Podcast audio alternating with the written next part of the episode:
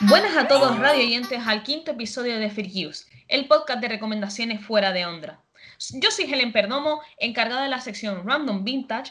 De manera virtual tenemos a Andrei Estamate, nuestro visionador oficial de películas, y a los mandos y encargada de series a la espectacular Marta Montesino. En este podcast les haremos recomendaciones de series, películas y sorpresas de antaño en cada programa. Debemos agradecer a Gael Bescon que nos haya seguido el uso de su canción Arriba para añadir ritmo a este programa. Les proponemos además que suban una foto visionando las recomendaciones dichas en cada programa a sus redes sociales, etiquetando al podcast arroba Podcast. recuerden seguirnos en nuestras redes sociales, tanto en Instagram como en Twitter, somos arroba Podcast, por favor, ya le hemos dicho, muy importante para estar al tanto de nosotros y de lo que hacemos. Y ahora sí, comenzamos esta travesía. Películas. Hola chicas, Hoy os traigo una película muy intensita y muy densa, pero también de mucha calidad. Dado que estamos en nuestro especial del, 8M, esta película y el mensaje que nos transmite es fundamental. La podéis encontrar en Filming y os voy a hablar de Un Sol Interior.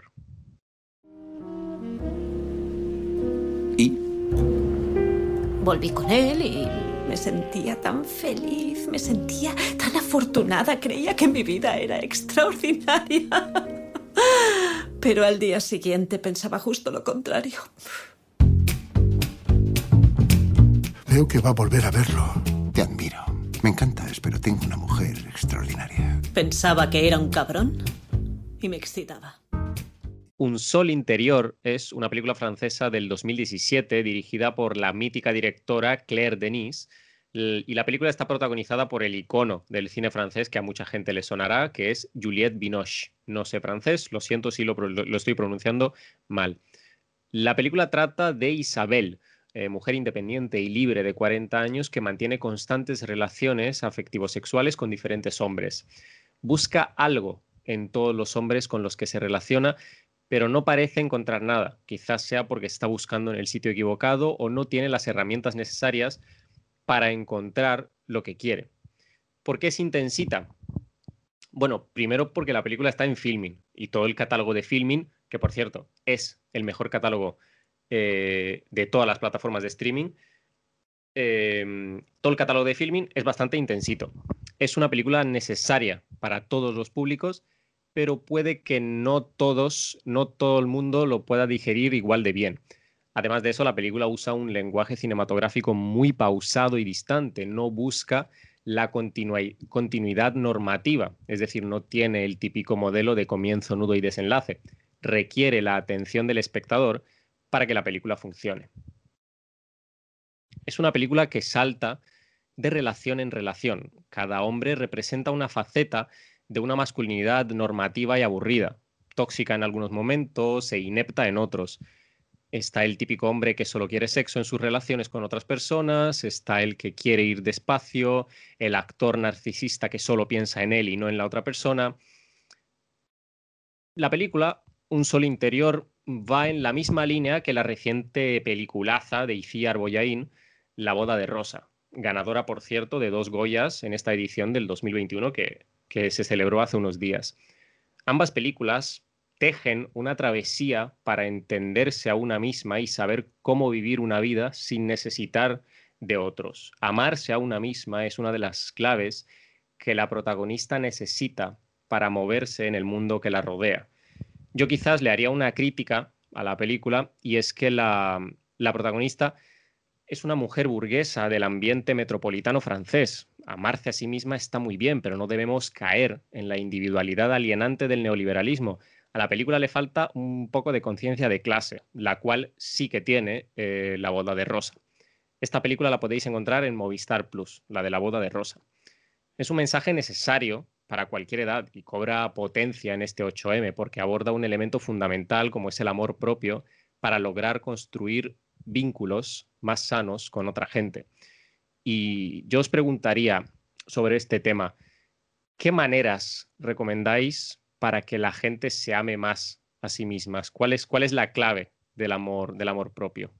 Pues, a ver, si supiera realmente la clave del amor propio, pues me hubiera evitado muchos problemas y me evitaría muchos problemas actualmente.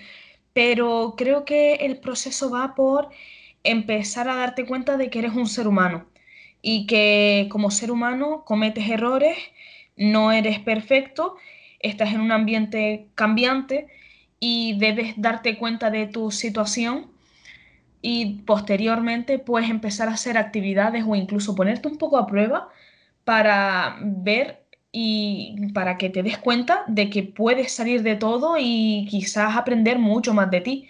Yo te digo, mm, yo cuando me vine a Sevilla aquí a estudiar, pues yo tenía mucho miedo y yo era una persona que tenía una imagen muy distinta de mí misma.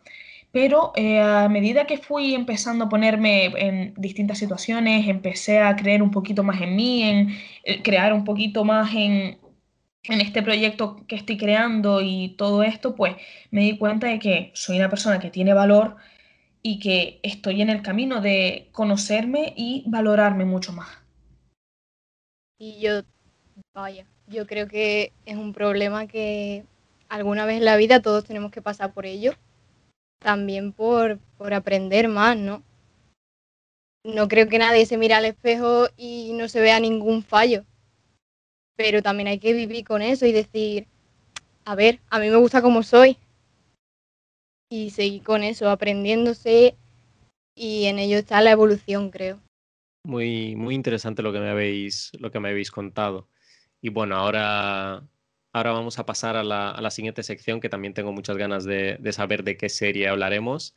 Así que adelante, Mar. Series.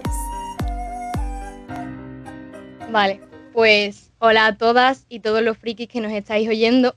Yo soy Mar y estamos en un programa muy especial ya que como es el Día de la Mujer 8M, he decidido traeros una serie en relación a ello. La serie que he decidido presentaros es El cuento de la criada, puesto que nos muestra un futuro distópico donde las mujeres son sometidas a un sistema de esclavitud en el que la protagonista, que se llama Jung, luchará por acabar con este sistema machista dictatorial. El cuento de la criada es una serie estadounidense estrenada en 2017 en la plataforma de streaming HBO y basada en el libro homónimo publicado por la escritora Margaret Atwood en 1985. Esta serie fue creada por el director Bruce Miller y consta de tres temporadas con 36 episodios en total, aunque se prevé que saldrá próximamente una cuarta debido a su éxito. En cuanto al resumen de la serie, nos situamos en la fecha de 2195, como nos cuenta el libro, y es un futuro distópico en el que tras una guerra civil se implanta un estadio totalitario y ultrarreligioso donde los Estados Unidos de América pasan a llamarse República de Gilead. Bueno, pues en ese nuevo estado la sociedad se divide por clases, en las que las mujeres pierden todos sus derechos y únicamente se valoran en función de su fertilidad, debido a, que hay una alta, bueno, una baja tasa de natalidad. Las mujeres entonces se dividen en tres grupos, las criadas que llevarán un hábito rojo y serán enviadas a, a las casas de los comandantes para ser sometidas a violaciones con el fin de engendrar hijos. Por otro lado, están las no fértiles, que son eh, meras esclavas. Y por último, las señoras, que son las esposas de los comandantes a las que se entregan los hijos nacidos. De esta forma, las criadas son el instrumento de fertilidad de la sociedad. Una vez tienen sus hijos, los separan de ellas. La protagonista de esta historia es June, una mujer que de la noche a la mañana pierde todas sus libertades para convertirse en una de las criadas. Esta es eh, la única mujer dispuesta a acabar con el régimen y luchar por la libertad de todas las mujeres. Yo creo que lo más interesante de esta serie es que vemos una representación del patriarcado que también en nuestra sociedad actual intentamos erradicar. El patriarcado es la manifestación eh, del dominio masculino sobre la mujer y sobre la sociedad en general.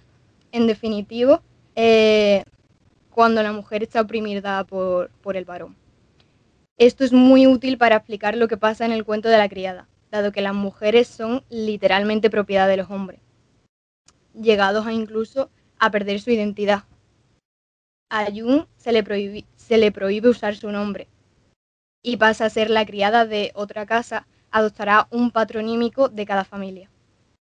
Y aunque en la serie lo vemos de manera exagerada, se nos plantea la pregunta de si, de si esto pudiera ser posible. Y yo creo que si la sociedad no hubiera cambiado, si, no hubiera aparecido el feminismo como defensor de la igualdad, quizá en 2195 podría haber pasado algo parecido. Se muestra como una serie feminista ya que refleja el deseo de las mujeres por querer recuperar sus derechos ante una sociedad injusta. Y si hay algo con lo que me quedo de esta serie es que cuando las mujeres se unen pueden cambiar las cosas. Juntas hace más ruido, defendiendo nuestros derechos y reivindicando la igualdad real.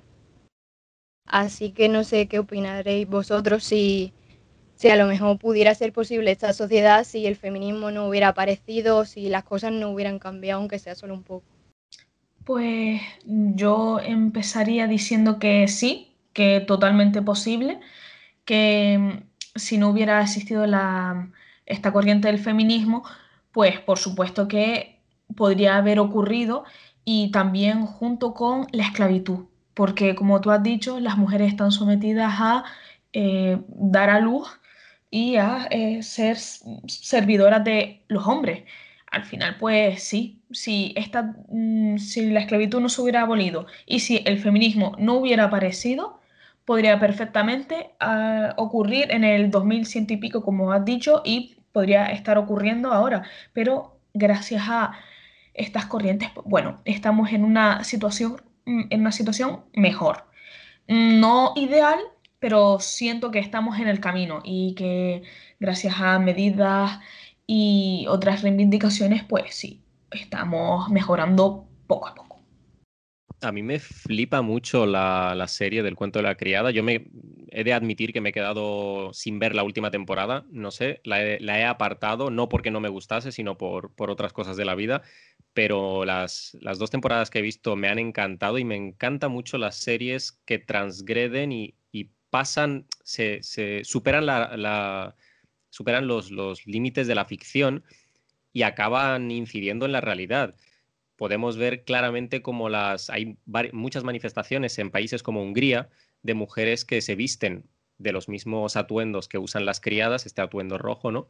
Con, la capucha blanca, eh, manifestándose en contra de medidas eh, antiabortistas del, del, gobierno húngaro que pretende justamente llevarnos a una sociedad donde, justamente esa sociedad que critica el cuento de la criada. Así que yo estoy bastante seguro que, sin el feminismo llegaríamos bastante rápido a, esa sociedad eh, represiva donde se oprimen a las mujeres, donde no existe la libertad eh, ni siquiera individual ni colectiva. Y, sí, es, es una salvación. Pues sí, yo lo mismo que vosotros. Y me quedo con la frase que ha dicho Andrés de que a veces la ficción llega a romper los límites de la realidad. Y bueno, ahora pasamos a la sección de Ellen de Random Vintage. Random Vintage.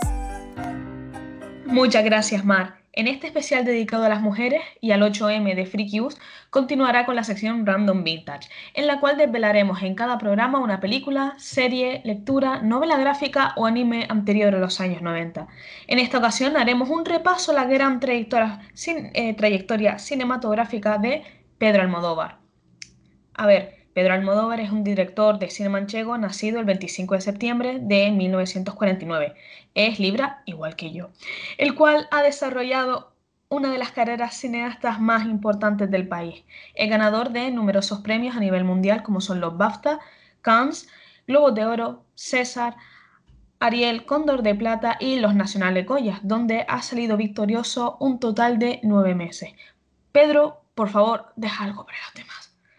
¿Y por qué hablamos de él en un episodio eh, tan dedicado a la mujer? Pues porque en sus películas el papel de la mujer ha sido primordial, dándoles el protagonismo que merecen. No tienen el típico papel de esposa, madre y ya está. No. Aquí las mujeres tienen carácter, se sacan las castañas del fuego ellas solas, trabajan, lloran, se enfadan, se ríen, son de verdad y no presentan esa percepción de perfección que numerosas veces han querido transmitir. La carrera de Pedro Almodóvar no ha parado y sigue activa a día de hoy, pero en esta sección de Random Vintage, por lo que haré un repaso aquí de las películas más viejunas. Mi selección personal es, por supuesto, eh, ¿qué he hecho yo para merecer esto? Dime algo agradable. Engáñame. Dime que siempre me has esperado. Dímelo. Dime que aún me quieres como yo te quiero. Gracias. Muchas gracias. Bueno, cariño, te llamaré. Iván, Dime algo agradable. ¿qué quieres que te diga? Dime que aún me quieres como yo te quiero. Aún te quiero tanto como tú a mí. Gracias. Muchas gracias. que trata de una ama de casa que debe sobrevivir en vez de vivir debido a las condiciones pésimas de su vida. Mujeres al borde de un ataque de nervios en donde diferentes mujeres se ven en situaciones críticas y surrealistas, como es una relación con terroristas, una búsqueda insaciante de la protagonista por su novio abandónico y un gazpacho lleno de somníferos. Átame, donde el único comentario que puedo hacer aquí es el síndrome de Estocolmo, a ver, me gusta esta película, pero no es un modelo a seguir, sinceramente.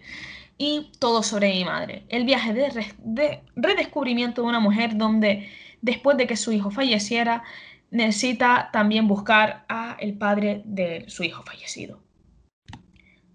Todas estas películas son maravillosas y retratan a la perfección a la clase baja española, las urbes, la cultura y la actitud de las personas de este país. No es un cine que quiere parecerse al internacional, no intenta mm, imitar a Hollywood ni su lujo. Muestran cómo es España, la de verdad, con mucho drama y algo de ficción, pero en esencia es lo que es. Hay crisis, hay comederos de cabeza para llegar a fin de mes, drogas, prostitución, barrios empobrecidos y todo esto y más en las pantallas que no se alejan de la realidad. Toda esta eh, filmografía de Almodóvar hay rostros que se repiten. Estos son Penélope Cruz, Loles León, Cecilia Worth, Viviana Fernández, Victoria Abril, Carmen Machi y las más galardonadas de Logoya, Carmen Maura y Verónica Forqué. Son sus mujeres fetiche, capaces de meterse en cualquier papel, situación y defenderlo a la perfección. Y ahora, la preguntilla que yo les quiero lanzar es, nosotros sabemos que el cine español suele ser criticado y comparado constantemente con Hollywood. ¿Es esto razonable o debemos dejar ser al cine español pues lo que es?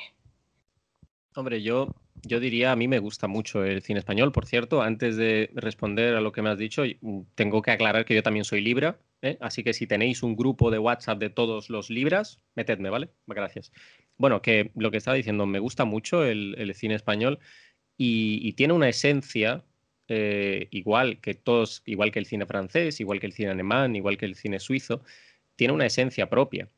Eh, cualquier cine que, intente aparentar lo que no es o intente acercarse a unos valores culturales, unos valores históricos alejados de su gente, de sus barrios, de sus ciudades, de, de- lo que es en esencia, eh, y acercarse a lo, a lo lejano, eh, a lo que está más allá del océano que, que es, el, que es Estados Unidos y Hollywood, eh, siempre fallará. Siempre fallará. Hay muchas películas y se nota mucho cuando ves una película española y una película que intenta ser, eh, está occidentalizada y ser hollywoodiense, se nota mucho la diferencia en la calidad.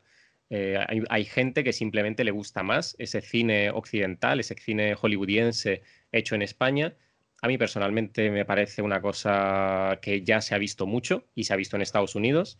Si alguien intenta repetirlo, a mí por lo menos, al público que, se, que es como yo, no le va a traer demasiado pero, pero creo que hay que mantener la esencia de, de España y no intentar copiar o no intentar ser algo que no es, creo yo. Yo, como dice Andrés, pienso que el cine español tiene como su esencia y eso también es lo especial que hace a cada parte del mundo, ¿no? Y no creo que haya que perder eso en absoluto. Aquí hacemos unas películas con una esencia, en Estados Unidos otra, y creo que no hay que perder eso. A mí personalmente me encanta el cine español. yo me harté un poquito de Hollywood y empecé a ver mucha filmografía aquí española y por eso empecé por Almodóvar y ya después seguiré pues con todos los directores españoles que hay. Tengo que decir que mi película favorita de Almodóvar es Mujeres al borde de un ataque de nervios y... ¡Ay! Jolín, que lo tengo en la punta de la lengua, que lo acabo de decir. Eh, todo sobre mi madre, porque entre otras cosas sale Antonia San Juan y es paisana mía. Pues con esto acabamos. Yo soy Helen Perdomo manejando Random Vintage, André Estamate, nuestro visionador de películas y Marta Montesinos a los mandos y al manejo de las series. Hasta entonces, esto es todo en Frikius, tu podcast encargado de recomendaciones fuera de onda. Nos vemos en el siguiente programa. Sayonara. Y para finalizar, gracias a Jael Vescon y a Zalox y DJ Albert Raff por dejarnos utilizar su tan espectacular música para la sintonía del programa.